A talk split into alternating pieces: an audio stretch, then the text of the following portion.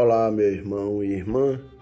Chegamos à quarta-feira da décima semana do tempo comum. O evangelho de hoje se encontra em Mateus, capítulo 5, versículos 17 a 19. Naquele tempo disse Jesus aos seus discípulos: Não penseis que vim abolir a lei e os profetas. Não vim para abolir, mas para dar-lhes pleno cumprimento.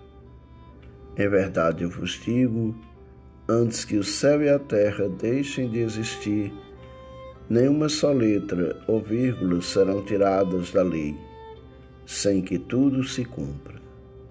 Portanto, quem desobedecer a um só destes mandamentos, por menor que seja, e ensinar os outros a fazerem o mesmo, será considerado menor no reino dos céus.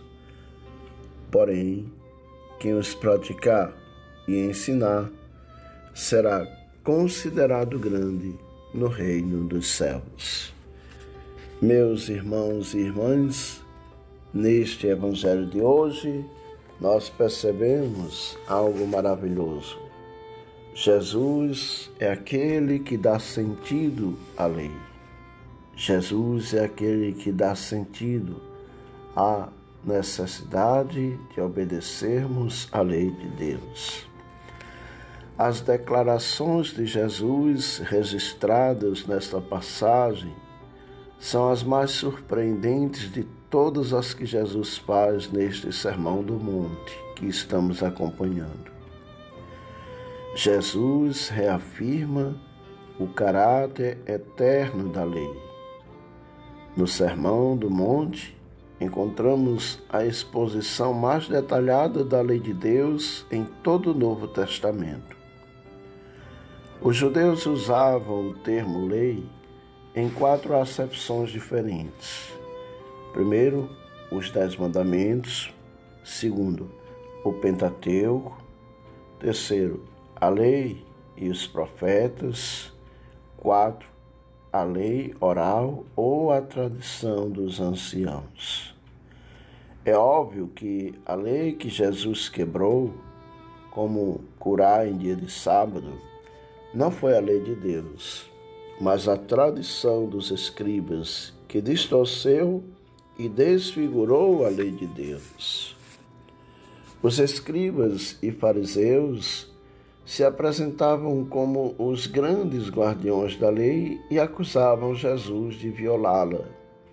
Porém, eram os fariseus que deturpavam a lei tanto por meio, por meio de suas tradições, como por intermédio de uma vida hipócrita.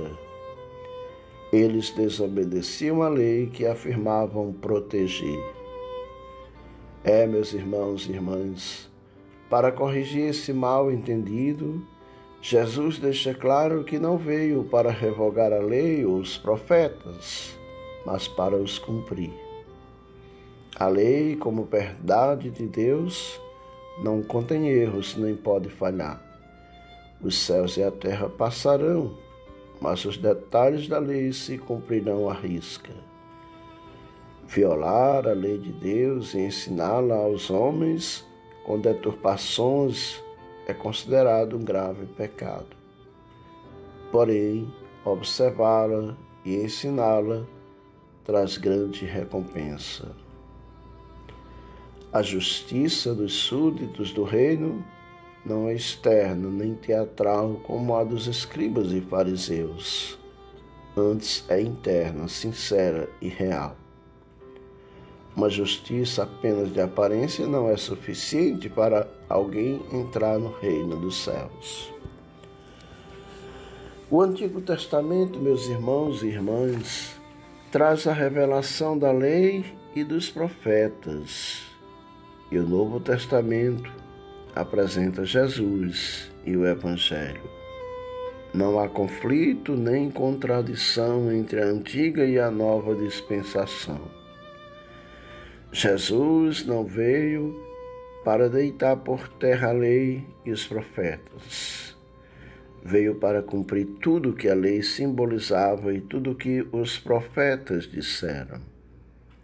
A lei é a promessa, Jesus é o cumprimento da promessa.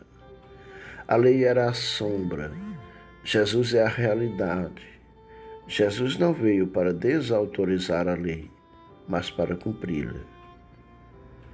Não veio para refutar os profetas, mas para, para ser a essência de tudo o que eles disseram. Jesus cumpriu a lei em seu nascimento, em seus ensinamentos e em sua morte e ressurreição. Cumpriu por mim, cumpriu por você. Jesus nos lembra a carta aos Hebreus. Jesus cumpriu os tipos e as cerimônias do Antigo Testamento para que esses não fossem mais necessários ao povo de Deus da nova aliança. Os opositores de Jesus insinuavam que ele estava sabotando a revelação de Deus dada a Moisés. Porém, longe disso, Jesus afirmou categoricamente que nem um i ou um tio da lei jamais passarão até que tudo se cumpra. A palavra de Deus é inerrante e infalível. A mente que a produziu não é humana, mas divina. A verdade nela contida não caduca com o tempo, mas é eterna. Sim, meus irmãos e irmãs, a lei apontava para Cristo. Os profetas falaram de Cristo. A lei cerimonial era uma sombra da realidade que é Cristo. Nos lembra São Paulo aos Romanos, no capítulo 10, ele é o fim da lei. Os profetas anunciaram o nascimento, a vida, o ministério, as obras, a morte, a ressurreição e o senhorio de Jesus. Tudo isso rigorosamente cumpriu-se no Filho de Deus.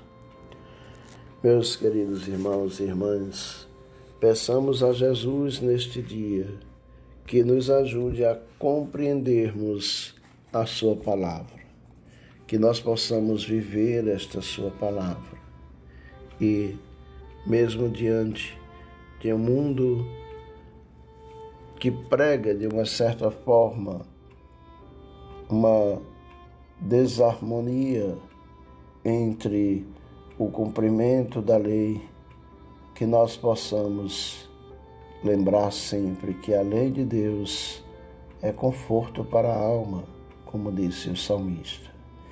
E aqui concluo com aquele pensamento do nosso primeiro livro de oração, no primeiro capítulo dos Salmos. O primeiro salmo diz assim: Feliz o homem que não toma o partido dos maus, não se detém no caminho dos maus, mas se compraz na lei do Senhor e a recita dia e noite. Este será como uma árvore plantada à beira de um rio, dará fruto no tempo devido. Seja louvado nosso Senhor e Salvador Jesus Cristo.